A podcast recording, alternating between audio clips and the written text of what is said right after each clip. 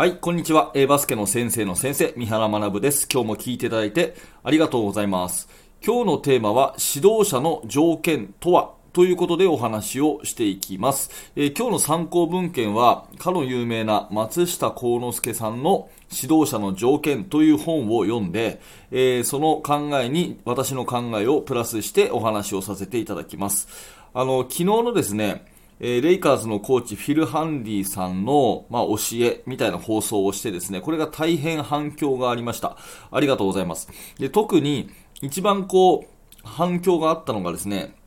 やっぱり言うべきことは言いましょうと。ね、えーしっかりと恐れずに、相手の反応を気にせずに、言うべきことは指導者として言いましょうっていうような、このフレーズが非常に心に残ったっていう人が多くてですね、コメントなんかもたくさんいただいております。で、そこにつなげて、今日はその続編みたいな形で、この松下幸之助さんの名著を元にですね、私の考えを話してみたいと思うんですね。で指導者の条件とは何かこれ、えーズバリまず答えを言うとですね、指導者の条件とは指導することなんですね。うん、指導者の条件とは指導すること。まあ、ものすごくシンプルですけども、本当にこれに尽きると思います。指導者の条件っていうのは指導することなんですよね。で、指導っていう漢字を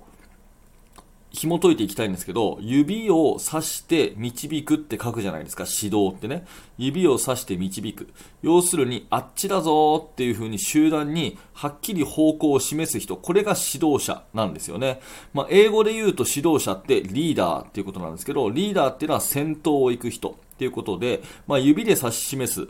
のと、まあ、同じような感じでですね、先頭を歩いて、あそこだぞっていう風に連れて行く人。これがまあリーダーであり指導者なわけですよね。要するに目的地を示して、そこに向かって集団を進めていける人。これが指導者っていうことであり、指導者の条件は指導することっていうのはこういう意味です。で、もう少し具体的に話をしていくと、指導するためには絶対3つのものが必要なんですね。3つのもの。それ1つはゴールを設定する。ゴールを設定すること。うん。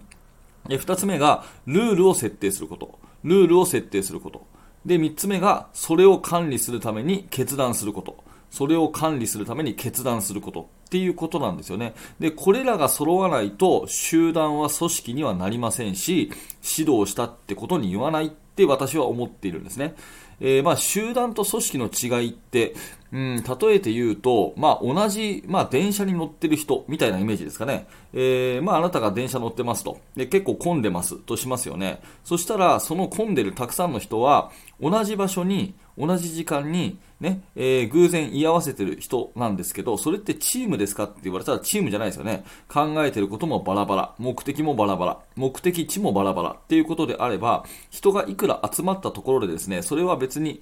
チームでも何でもなくて、えー単なる集団、人の集まりに過ぎないわけですね。で、この単なる人の集まりに過ぎない、えーまあ、バスケットボールのチームをですね、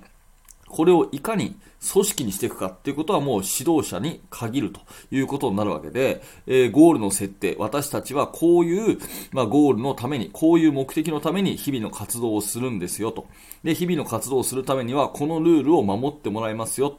そしてこれが守れない場合は、このチームから外れてもらいますよっていうことだったり、このルールを守れてないので、これをやってくださいっていうふうに言うとかね。っていう、これが指導っていうことになるわけですね。はい。えー繰り返しになりますけれども、指導者の条件は指導することで、えーゴールを設定し、ルールを決めて、それを守らせるために決断。これがもうまさに指導者ということになります。でね、あえてこの話をする価値っていうのはどこにあるかっていうと、こういわゆるコーチングのテクニックっていっぱいあるじゃないですか。コーチングに必要なことってたくさんたくさんあるって言われているんですよね。えー例えば、えー傾聴しましょう。ね、えー心を傾けて話をよく聞きましょうとか、理解、共感を示しましょうとかですね、笑顔で接しましょうとか、えまあ、怒ってはいけませんとかですね、まあいっぱいありますよね。で、これはどれも大事なんです。どれも大事だし、私もなんならね、今までのこのボイシーとか YouTube で、たくさんこういうテクニックに関しては発信をしてきました。で、どれも大事なんですけど、あえて今日の放送でこれを強調したいのは、それらはすべてあくまで手段ですよっていうことなんですね。えーここ大事なんでもう一回繰り返しますけど、ね、コーチングのテクニック、どれも大事なんです。どれも大事なんですけど、あくまで手段ですよということは押さえておきたいってことなんですね。私たち指導者の目的、指導者の条件、これは指導することであり、えー、ゴールを設定し、ルールを決めてそれを守らせる。そのための一つの枝葉のテクニックが、傾聴であったり、笑顔で接しましょうだったり、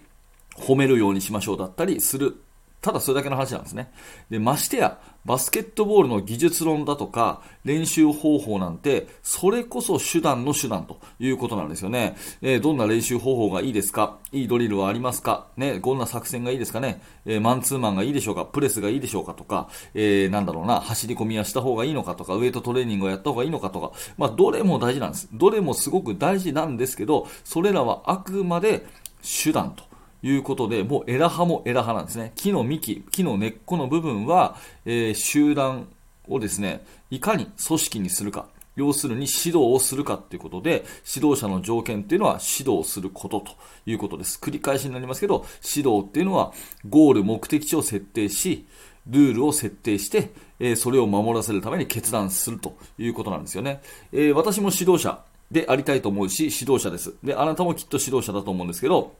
さて、ここでですね、えー、恐ろしい、怖いことかもしれませんけど、振り返ってみましょう。あなたは指導者でしょうかということですね。えー、そしてあなたの、えー、チームは単なる集団でしょうかそれともチームになっているでしょうかってことを常に振り返っていきたいと思うんですよね。えゴールがありますでしょうかもうそのチーム全員がですね、私たちはこういうことのために、ここに向かっているために活動してるんだっていうふうに、みんなが口を揃えて言えるようになっているかということですね。そしてそれを、え目的を達成するために、ルールがちゃんと決まってるかどうか。ね。えー、このバスケットボールチームではこういうルールでやってもらいますよと。うちはこれが決まりですよということがちゃんと決まってるかどうか。そしてそれを、えー、守るためにですね、えー、適切なあの指導ですね、え例えばトレーニング方法だったり、そういったものをちゃんと教えていくだとか、場合によってはね、えこれができないんであれば、もうこのチームを辞めてもらいますよということも、え辞さないというようなね、そういうことも含めてですね、しっかりと管理するためにリーダーが決断してるかどうかということなんですよね。ここがすごく重要で、え目的もはっきりしていないと。とりあえず楽しければいいとかね、えー、っていうようなところだったり、まあその、楽しいを目指すっていうのも一つのゴールですけれども、例えばね、一つの例として、えー、まず、あの、毎日集まってね、えー、楽しくできればいいと。で、特にルールもありませんから、好きにやってくださいと。ね、えー、ということで、指導者はニコニコして、いいね、いいねばっかり言ってるということだと、これは集団にとどまって、え組織にはならないんじゃないかなというのが、私が思うことなんですよね。うん。なので、え話をまとめていきますけれども、え指導者の条件というのは、とにかく指導することと。で指導っていうのはゴールを設定し、ルールを設定して、それを管理するために決断をするということですね。この3つをやることを指導と言い、目的地に集団を連れていくことを指導というと。まあ、時にはだから、えー、叱るっていうこともあるかもしれません。時には褒めるってこともあるかもしれません。時には走り込みをさせるかもしれないし、時にはじっくりと話を聞くかもしれないし、時にはね、スリーメンをやるかもしれないし、スクリーンプレーを教えるかもしれませんが、すべて手段ということで、えー、目的はすべて指導することであり、集団をゴールに連れていく。そのためにルールを守らせる。で、ルールから外れていたら、それを正す。その決断力がある人が指導者ということになります。えー、どうでしょうか、えー、自分の活動を振り返る。私もね、指導者なので、当然完全完璧にできないんですけど、こういったことを頭の中に入れて、目指しているかどうかっていうところが、その人の成長に大きく左右するのではないかというお話です。はい、ということで、えー、チャプターを区切っていきますので、えー、ぜひぜひですね、このまま聞いてください。はい、ということでいかがだったでしょうか？えー、昨日のですね、フィル・ハンディさんの教え、まさにこの通り、ね、本当にフィル・ハンディさんは指導者というふうに思ったので、えー、改めてこの根底にあるね、えー、考え方の放送をさせていただきました。えー、今日の放送がちょっとでも面白かったな、え興味が持てたなという方はぜひですね、えボイシーのチャンネル登録よろしくお願いします。チャンネルのね、フォローしておいていただくと、あの、私のね、放送があなたに届きやすくなります。過去の放送もかなりたくさんしてますので、えー、ぜひですね、えー、私の放送にあの、たどり着きやすくするために、ぜひチャンネルのフォローしておいてください。それから、一つお願いがあります。いいねのボタン、ぜひ押しといてください。いいねのボタンを押しといていただくとですね、えー、この放送がいろんな方に届きやすくなります。いいねのボタンが多いと、あ、この放送面白いのかなと思って、初めてね、三原の話を聞くっていう方が、えー、一人増えますので、えー、ぜひ応援のつもりでいいねのボタンを押しといていただけると嬉しいです。はい、えー、最後にお知らせをさせてください、えー、私は無料のメルマガを発行してまして、えー、メルマガ大変好評で毎日登録者が増えています。メルマガ登録していただくと最初の1通目で限定の動画プレゼントしてます、えー、その後2日に一度ですね、えー、今日の話のような内容の、えー、指導に関してのですねいろんな話をメールでお届けしておりますので、えー、完全無料です。何にもあのお金取りませんので、えー、ぜひぜひ、えー、メールアドレスだけの登録ですのでこのチャプターのリンクからメルマガの登録よろしくお願いいたします。もうちょっと話しますのでお手元そのままでお付き合いください。はい、続いてコメント返しですね。えー、では、ボイシーの方でいただいているコメント返させていただきます。昨日ね、えー、まあ、本編でも言いましたけど、あの、フィル・ハンディさんのお話、すごくコメント多かったんで、読み上げていきますね。はい、え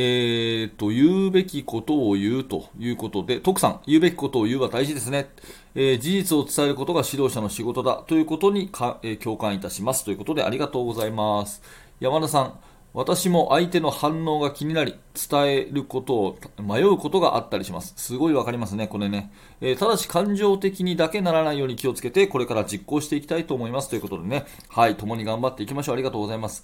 えー、そしてですね、萩原雄一さん、えー、これ萩原さんって萩原先生ですかね、えー、本当にありがとうございます。夏の暑い3日間、本当にお世話になりました。フィルコーチの言葉はどれも本質的で気づかされることが多かったです。コーチでも教師でも、会社だったら部下を持つ上司でも、事実と感情を分けて伝えることは大事なんだと改めて考えさせられました。コーチクリニックを振り返るきっかけをいただきありがとうございましたということで、えー、萩原さん、こちらこそありがとうございます。あの、萩原先生は、えー、フィルハンディコーチのですね、えっ、ー、と、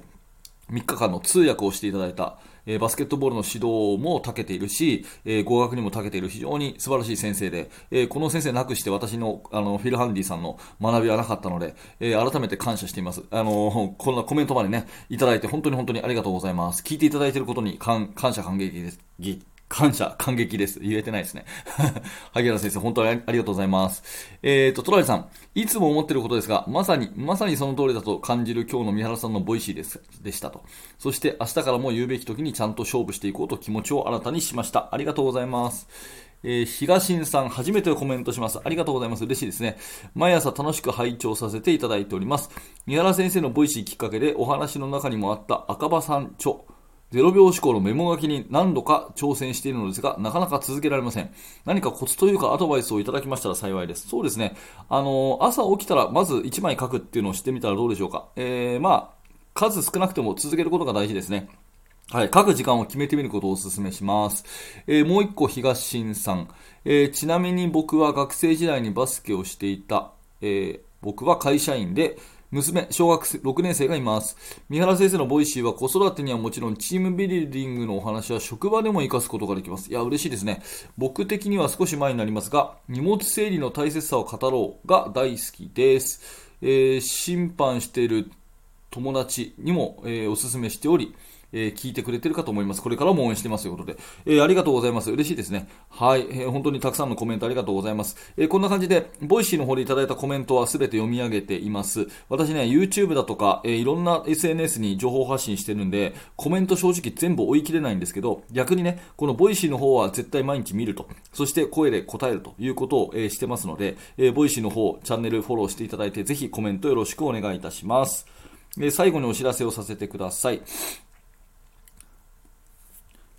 はい、えーと、最後のお知らせです、えー、バスケの大学研究室では現在進行形で手掛けている最新のチーム作りについて、えー、ほぼ毎日2000文字ぐらいの記事を三原が投稿しております、えー、興味のある方はこのチャプターのリンクからバスケの大学研究室の案内ページ覗いてみてください。え最近ですね、YouTube メンバーシップの方で、え入っていただく方が本当に増えていてありがとうございます。これ多分ボイシー始めた影響なんでしょうね。え Facebook の方で記事を投稿してるんですけど、それをね、週に2回、あの、音声感覚で、えラジオ放送として聞きたいといういう方は、YouTube メンバーシップの方も参加があります。えー、まあ、詳しくはね、このチャプターのリンクから案内ページ一度見ていただければと思います。よろしくお願いします。